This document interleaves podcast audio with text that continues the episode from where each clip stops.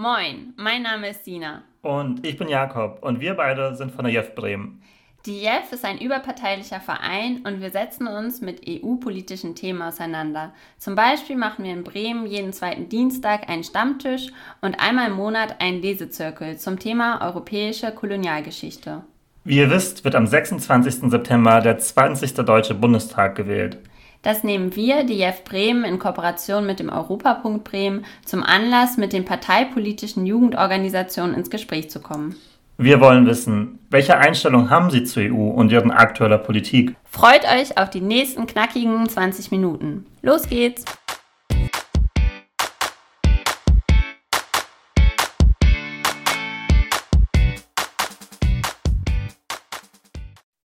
Moin! In der fünften Folge unseres Podcasts haben wir Christian Gerlen von Zolle zu Besuch. Ich freue mich auf das Gespräch und hoffe ihr auch. Viel Spaß!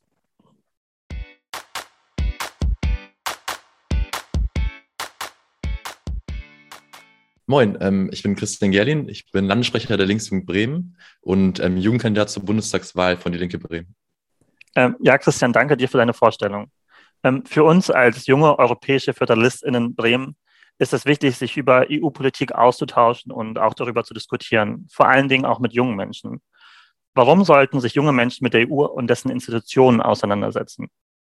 Weil sich in der EU verdammt viel entscheidet. Also egal, ob es jetzt um eine Urheberrechtsreform geht, wo wir auf das kritisch gesehen haben, oder um eine Internetnutzung über viele Länder, was weil jeder, weil jeder Bescheid weiß.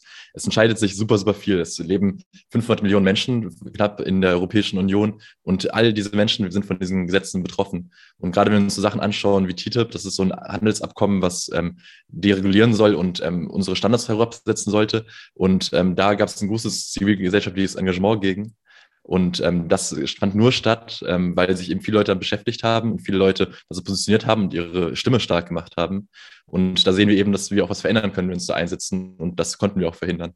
Und in der, in der Europäischen Union gibt es auch noch viel zu tun. Es ist noch nicht vieles so gut, wie es sein sollte. Und da können wir uns eben daran beteiligen und äh, dass die Europäische Union so ist, wie sie sein sollte. Ja, danke dir. Ähm, wir haben ja jetzt nun schon ein bisschen über das Thema Europäische Union und dessen Institutionen gesprochen. Wie würdet ihr die aktuelle Lage der EU beschreiben? Als Linksjugend Bremen, als Linksjugend auf Bundesebene, haben wir da ein gemischtes Verhältnis. Einerseits beziehen wir uns positiv und halten die europäische Idee für gut, ein, ein vereintes, ein, ein, gemeinsames Europa, auch als Ebene, die stärker ist als der nationale Staat und als Ebene, die darüber steht.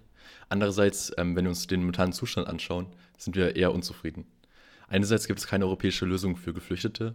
Ähm, das Dublin-Übereinkommen über die Verteilung funktioniert nicht richtig. Es gibt Länder, die keine Geflüchteten aufnehmen, wenn andere Länder deutlich mehr aufnehmen, was ja auch zu einer Schwerpunktbildung ähm, führt und eben nicht ähm, dem Ziel entspricht, dass geflüchtete Menschen europaweit integriert werden und eben nicht für sich alleine in Zentren zum Beispiel untergekommen sind. Und da sehen wir viel Reformbedarf.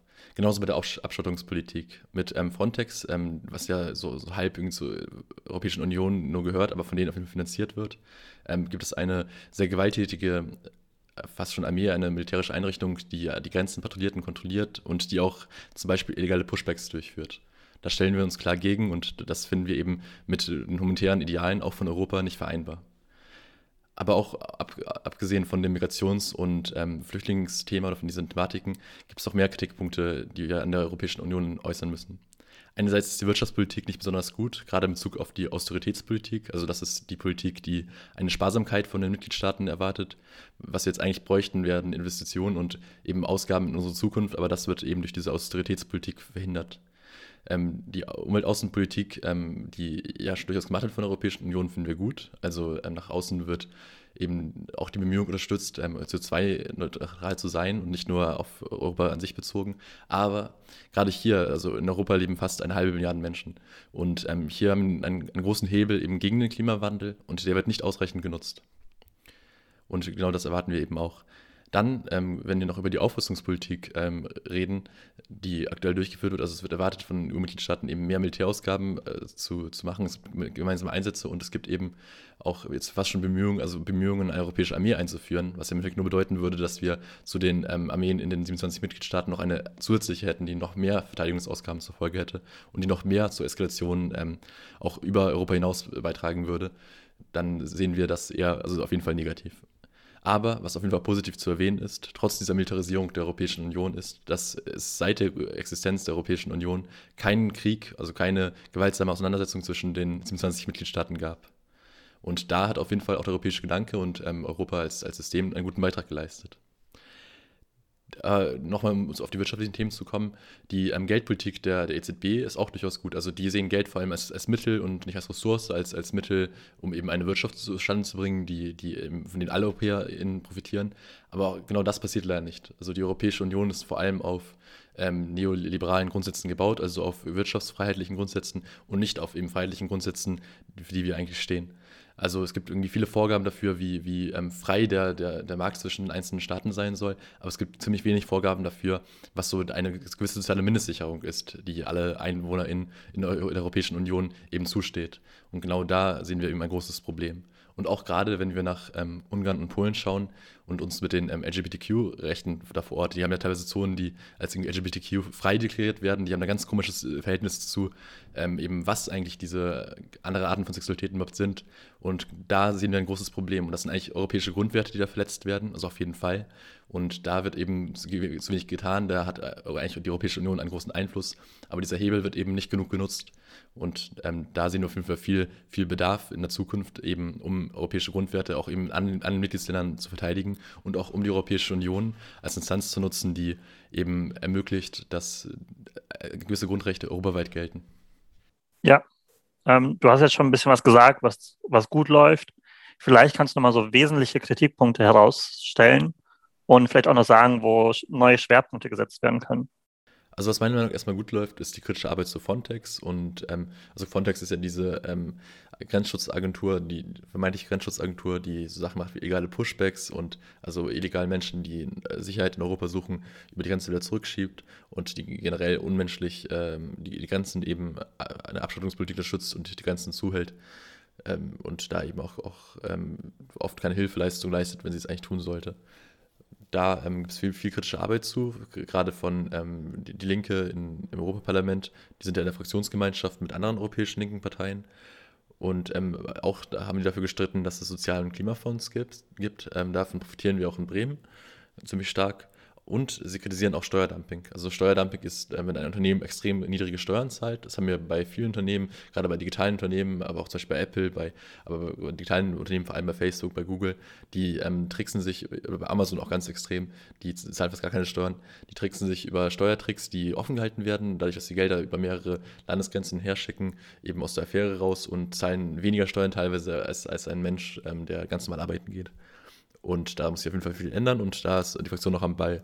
Ähm, aber wo ich eher kritisch äh, sein muss, ist ähm, gerade bei der Öffentlichkeitsarbeit und der Arbeit nach außen. Also man bekommt von der Fraktion, wenn man sich nicht sehr bewusst dafür interessiert, leider nicht so viel mit, wie man sollte. Und ich finde auch, dass da unsere eigene Fraktion und auch ähm, die eigene Partei einen, einen gewissen Auftrag hat, eben nach außen zu kommunizieren, um auch innerhalb der Partei einfach und auch außerhalb von der Partei ähm, ein, das Interesse in der Europäischen Union zu halten und eben auch Menschen, die interessiert sind, zu, zu, zu befähigen, mehr zu wissen und auch eben neue Leute für, die Europäische Union zu begeistern. Und ich finde, da tut sich zu wenig und ähm, da muss ich auf jeden Fall mehr tun. Äh, und ich finde auch, dass, ähm, also wir streiten in der Link Linksfraktion, also in der ähm, Europäischen Linken, das ist ja eine Fraktion im Europäischen Parlament, oft um die beste Idee. Aber oft einigen wir uns nur auf ähm, einen, einen minimalen Konsens und ich finde, da müssen noch viel rausholen. Da müssen wir eben kompromissfähiger sein, also auch auf, auf meine eigene Fraktion, also auch auf die Fraktion von Die Linke bezogen im Europäischen Parlament, um eben an gemeinsamen Lösungen zu arbeiten. Das ist natürlich nicht leicht, aber wir müssen, brauchen eben eine starke linke Kraft im Europäischen Parlament und das sollte auch irgendwie mit ein, ein Schwerpunkt unserer Arbeit sein. Konkret bedeutet das nämlich, dass wir die Migrationspolitik in der Europäischen Union reformieren sollten. Wir, ich finde, darauf sollte der Schwerpunkt liegen. Ich finde die Abschottungspolitik menschenverachtend und Frontex genauso. Und ähm, ich finde, wir sollten einen neuen Fokus setzen. Ähm, und zwar ähm, von wirtschaftlicher Freiheit zur Freiheit für, für allen. Es geht um Grundrechte, es geht um eine Sozialpolitik, die Mindeststandards absichert. Und ähm, da tut sich aktuell zu wenig und darauf sollte unser Schwerpunkt liegen. Das ist natürlich super schwer, da viel zu reformieren und das Europäische Parlament hat ja auch ein Demokratiedefizit, eben weil es keine eigenen Initiativen einbringen kann. Aber da gibt es noch, noch viel zu tun und ich finde, das sollte so, so für uns als, als linke Kraft eben der Fokus sein, dass eben nicht nur große Unternehmen, sondern auch die Menschen, die aktuell zum Beispiel im Niedrigstlohnsektor in Deutschland arbeiten, von der Europäischen Union massiv profitieren, was ja aktuell noch nicht der Fall ist. Und da sehe ich auf jeden Fall große Chancen und ich finde, da sollten wir unseren Fokus drauf setzen. Ja, da gebe ich dir, glaube ich, auf jeden Fall recht, äh, dass die EU sozialer werden kann. Ähm, um jetzt nochmal auf Bremen zu sprechen zu kommen. Warum sollten sich junge Menschen in Bremen mit der EU auseinandersetzen? Also die Europäische Union ist ja auf dem ganzen europäischen Gebiet ziemlich einflussreich, aber gerade in Bremen ist, ist sie einfach super wichtig. Also erstmal haben wir viele äh, Hochschulstandorte und eben unsere Uni. Und ähm, da gibt es ein Erasmus-Programm, wir haben ausländische StudentInnen ähm, hier vor Ort. Und ich finde es auch immer schön, wenn man mit der Linie 6 zum Beispiel ähm, Richtung ähm, Uni fährt. Man hört viele Leute, die viele unterschiedliche Sprachen hören. Und das trägt dazu bei, dass Bremen eben eine vielfältige Stadt ist und ähm, eben auch so einen kulturellen Austausch auf europäischer Ebene, den ich total schön finde. Und dass das eben auch so bleibt, dass wir daran festhalten. Das passiert auch nicht von selbst, also dafür müssen wir auch streiten. Und da, da, sehen wir auch eben, dass Europa eben das Potenzial hat, auch in Bremen äh, viele Kulturen ähm, zusammenzubringen und eben einen Austausch zu fördern. Dann ähm, gibt es natürlich viele europaweite Programme, zum Beispiel ähm, den Europäischen äh, Fonds für regionale Entwicklung. Ähm, da kriegt Bremen fast 100 Millionen. Oder beim Europäischen, bei den Europäischen Sozialfonds. Ähm, Bremen ist ja durch das Werftensterben ärmer geworden und das braucht deswegen einfach mehr Unterstützung. Und da unterstützt auch die Europäische Union, nämlich ähm, für Beschäftigung und für Armutsbekämpfung. Und das ist ja ein, ein Thema, was ich brennend wichtig finde für Bremen. Wir haben Stadtteile, wo teilweise die, die Hälfte keinen kein Abitur- oder Realschulabschluss hat, weil die, ähm, weil die Struktur, die Schulstruktur so unterversorgt ist, auch wegen der Schuldenbremse. Und da hilft eben auch die, äh, die, die auch helfen auch europäische Gelder, die, die eben Bremen unterstützen. Dann ähm, zeigt ja auch allein schon, dass wir einen Europapunkt ähm, in Bremen haben. Da äh, ist, glaube ich, auch die seid auch hier von den jungen europäischen JournalistInnen ähm, aktiv als lokalen Ansprechpartner oder AnsprechpartnerInnen, meine ich. Und ähm, dadurch sehen wir ja schon, dass, dass, es eine lokale Relevanz gibt und äh, viel Infomaterial, also kann man sicherlich gerne da vorbeischauen. Und ganz entscheidend, ähm, beim Thema Klimaschutz und beim Thema eben Arbeit gegen den Klimawandel Richtung zu, zu einer Stadt, die äh, 0% Emissionen, also 0 CO2-Ausstoß jedes Jahr hat, zumindest emissionsneutral ist, ähm, ist die Europäische Union sehr entscheidend. Wir kriegen ja bald ähm, relativ sicher eine Milliarde Euro Fördergelder für den Ausbau von Wasserstoff in Bremen. Und das würde bedeuten, dass wir in Bremen 20% CO2 sparen. Und das ist ein europäisches Projekt, wo wir eben diese Ausschreibung gewonnen haben durch die Bremer Wirtschaftssenatorin, ähm, die auch von meiner Partei ist. Und da sehen wir eben, dass wir durch viele Investitionen ähm, und durch, durch, eben viele Gelder und durch gute Projekte super viel CO2 sparen können, durch eben strukturelle Veränderungen in der Wirtschaft. Und das finde ich ein super positives Beispiel, weil wir brauchen eben immer noch ähm, Stahlproduktion und, und ähm, auch eine gewisse Autoproduktion. Und da ein Teil davon auf Wasserstoff umzustellen, das ist wirklich fortschrittlich und das ist auch für Bremen einfach verdammt äh, einflussreich. Also wir haben 8 Milliarden Euro pro Jahr gerade mal an Steuereinnahmen und jetzt kommen eine Milliarde dank der Europäischen Union sehr wahrscheinlich ab 2022 obendrauf. Und da sehen wir eben, dass die Europäische Union einen ziemlich großen Einfluss auf Bremen haben kann und jetzt auch hat wahrscheinlich. Und dass wir davon massiv profitieren können, eben auch in unserem Ziel, eine emissionsneutrale Stadt zu sein oder zu werden. Ähm, wie wir alle wissen, stehen bald die Bundestagswahlen an. Ähm, was erhofft ihr euch oder was erwartest du von der Bundestagswahl mit Bezug auch auf EU-Politik? Ja, ich hoffe mir als Resultat aus der Bundestagswahl eine progressivere Regierung. Also aktuell sehen wir, Rot-Rot-Grün wäre rechnerisch möglich und ich, ich bin auch der Hoffnung, dass die anderen Parteien da auch zu progressiven Bündnissen bereit sind und wir eben als, als, ähm, als neue nationale Regierung einen positiven Einfluss auf den Europäischen Rat und auf die europäische Politik haben können. Und gerade müssen eben auch klar machen, dass ähm, wir den Aufrüstungstrend der EU stoppen. Also da können wir uns positiv auch gerade als Station hervortun und Einfluss nehmen. Und da hoffe ich mir Neustart der europäischen Politik eben durch ein progressiveres Regierungsbündnis, was äh, bessere, ähm, was bessere Maßnahmen durchsetzt und was einen besseren Einfluss auf die Europäische Union nimmt. Ja, dann gucken wir mal, was auf jeden Fall bei der Bundestagswahl rauskommen wird. Ähm, welche Vision habt ihr für die Europäische Union in den kommenden Jahren? Ähm, was soll sich vielleicht in den kommenden Jahren ändern? Darüber haben wir schon am Anfang ein bisschen gesprochen. Ähm, wenn sich überhaupt etwas ändern soll, eurer Meinung nach.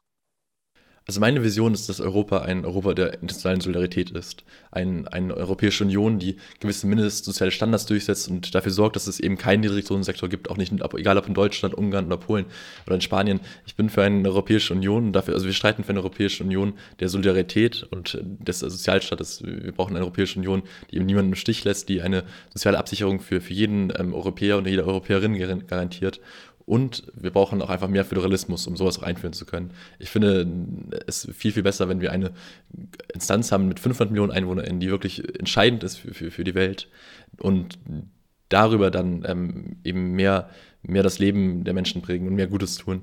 Und deswegen bin ich ein großer Fan davon, dass, dass Europa eben ein föderaler wird und ähm, auch in gewisser Weise den einzelnen Nationalstaat ablöst, weil gemeinsam können wir mehr erreichen, gemeinsam können wir auch eben eine solidarischere Gesellschaft bauen. Und ähm, ein wichtiger weiterer Punkt ist, dass es Grundrechte braucht, also europäische Grundwerte irgendwo auch, die nicht verletzt werden dürfen. Also es ist völlig egal, ob es die Pressefreiheit ist oder ob es ähm, queere Rechte sind. Es gibt eben äh, Mitgliedstaaten der Europäischen Union wie ähm, Ungarn, wie Polen, die diese Rechte massiv verletzen. Und ich finde, das ist ein, ein schwerer Dammbruch.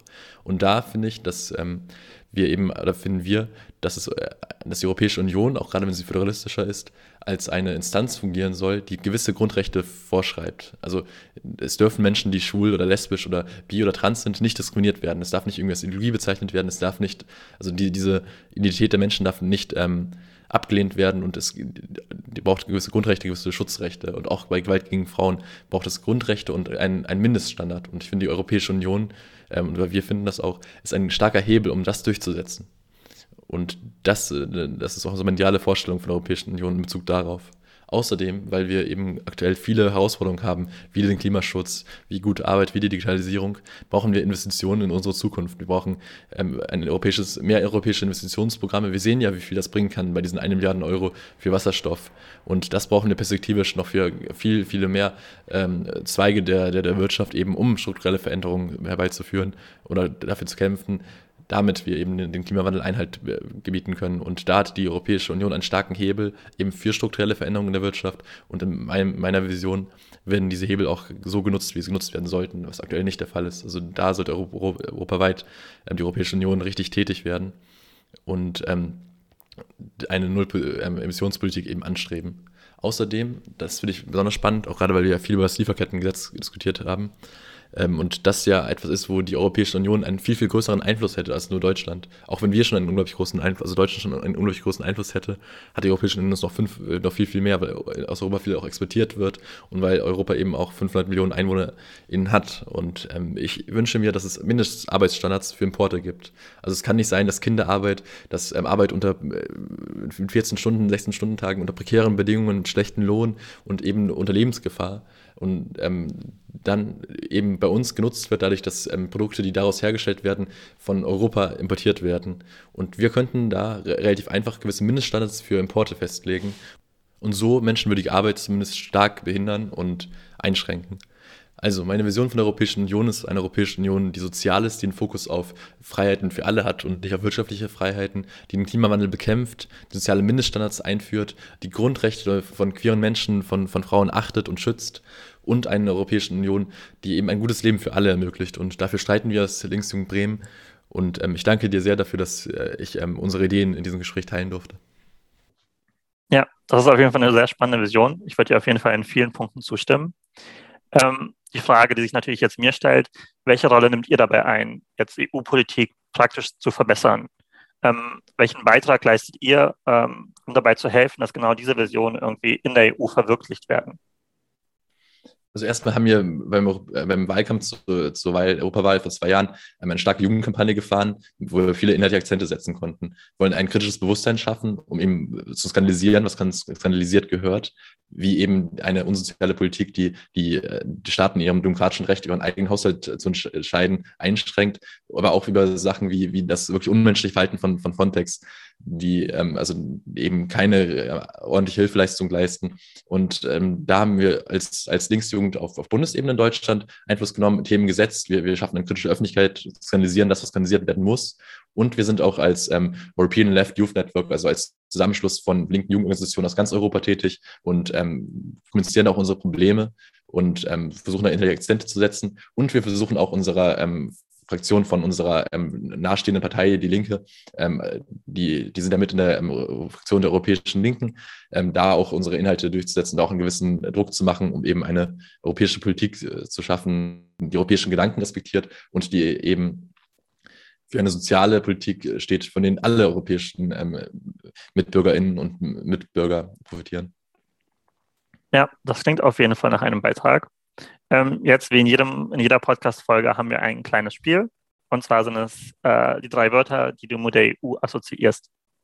Ja, erstmal Reisefreiheit. Ich finde, das ist ein großes äh, Privileg. Es ist halt schön, durch Europa zu reisen, viele Kulturen zu erleben und eben eben nicht diese Einschränkungen zu erleben, wie es ist, in ganz anderen Ländern zu reisen. Da ist auch eine gewisse Spontanität. Also man kann eben aus ähm, jetzt Bremen heraus nach, nach ähm, die Niederlande zum Beispiel einen Zug fahren, ohne groß ein Visa zu, zu beantragen. Das fühlt sich für mich voll selbstverständlich an, weil ich einfach jung bin und das immer schon so kenne. Was ist es nicht?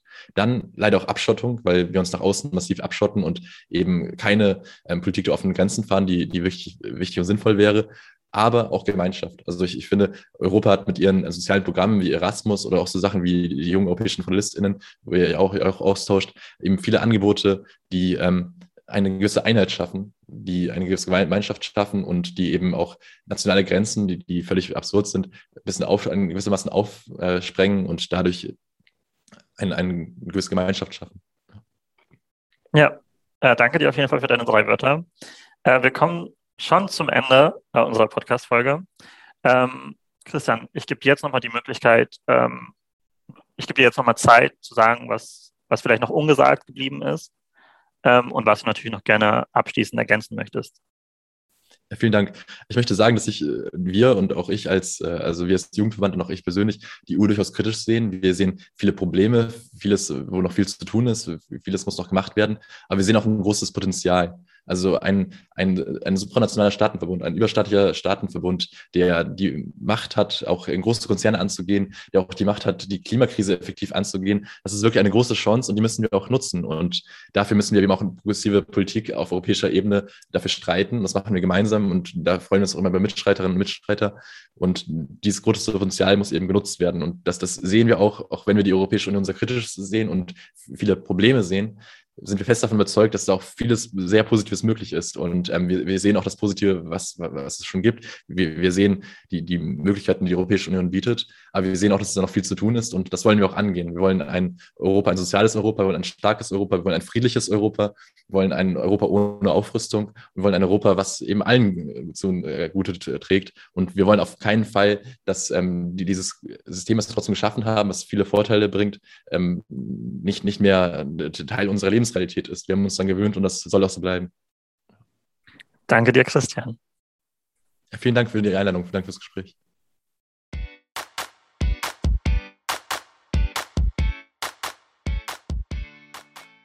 Ich glaube, wir müssen nochmal neu anfangen. Ja.